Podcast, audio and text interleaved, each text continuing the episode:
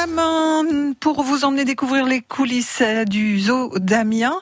Euh, L'occasion de voir ce qui a changé, de s'intéresser au fonctionnement. En fait, c'est plutôt Fabien Lecloirec qui vous prend la main, puisqu'il a rencontré euh, Karine juste à l'entrée du zoo, dans la billetterie et la boutique. Bonjour Karine. Bonjour. On va euh, découvrir et parler de, bah, du premier univers, du premier espace qu'on rencontre quand on vient au zoo d'Amiens, puisque c'est l'accueil. C'est euh, vous qu'on voit dès qu'on traverse ce, ce, ce petit pont. Et puis à la boutique derrière, on va déjà euh, parler de, de tout ça. C'est quoi la le premier contact qu'on a quand on arrive au zoo d'Amiens avec vous?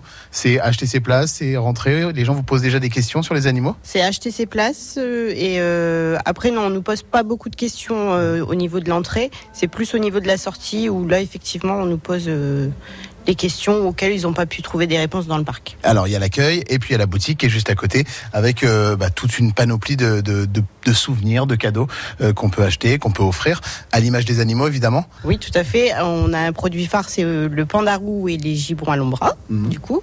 Et euh, là, elle a été réaménagée un petit peu pour la nouvelle, pour cette nouvelle saison.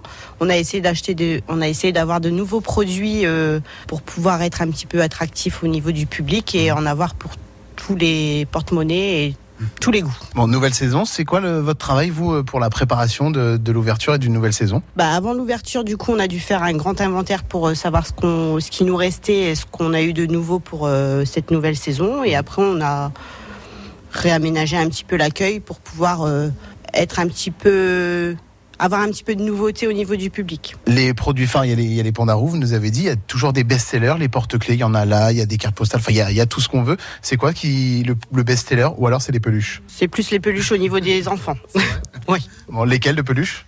Bah, du coup, les pandarous, les chouettes aussi fonctionnent très bien et les gibbons. Ça se fait comment pour choisir les nouveautés Euh, Vous imaginez, vous réfléchissez, tout le monde se, se pose autour d'une table et réfléchit à ce qu'on peut, ce qu'on peut mettre à disposition. Euh, alors ça, c'est la responsable euh, administrative et notre régisseur qui font en fonction des catalogues qu'ils ont et des produits qui peuvent, qui peuvent fonctionner. On passe à la boutique quand au début ou à la fin de son, de son passage au zoo? À la fin. Obligé? Obligé, c'est la sortie. On peut pas y aller avant si on veut juste euh, se balader avec sa peluche Après, si, il y a beaucoup de personnes qui achètent leur, euh, leur billet d'entrée, après passent par la boutique et après refont un tour dans le parc. On se dit un petit mot sur les tigres. Un petit mot sur les tigres. Le public se pose beaucoup de questions sur les tigres. Du coup, euh, il va falloir un petit peu de patience pour pouvoir les voir. La fin des travaux, fin de saison, normalement, si tout se passe bien, et on espère que tout va bien se passer. Bon, bien sûr, ils vont arriver les tigres. Est-ce que du coup il y aura des peluches, il y aura des, des, im- des images, des cartes postales, des porte-clés à l'effigie des tigres? Il y a déjà des peluches. Comme ça, on prépare déjà la saison. Et après, euh, par la suite, on verra. Karine, dans la boutique du zoo d'Amiens Métropole avec Fabien Lecloirec et les photos des coulisses sont à retrouver sur francebleu.fr.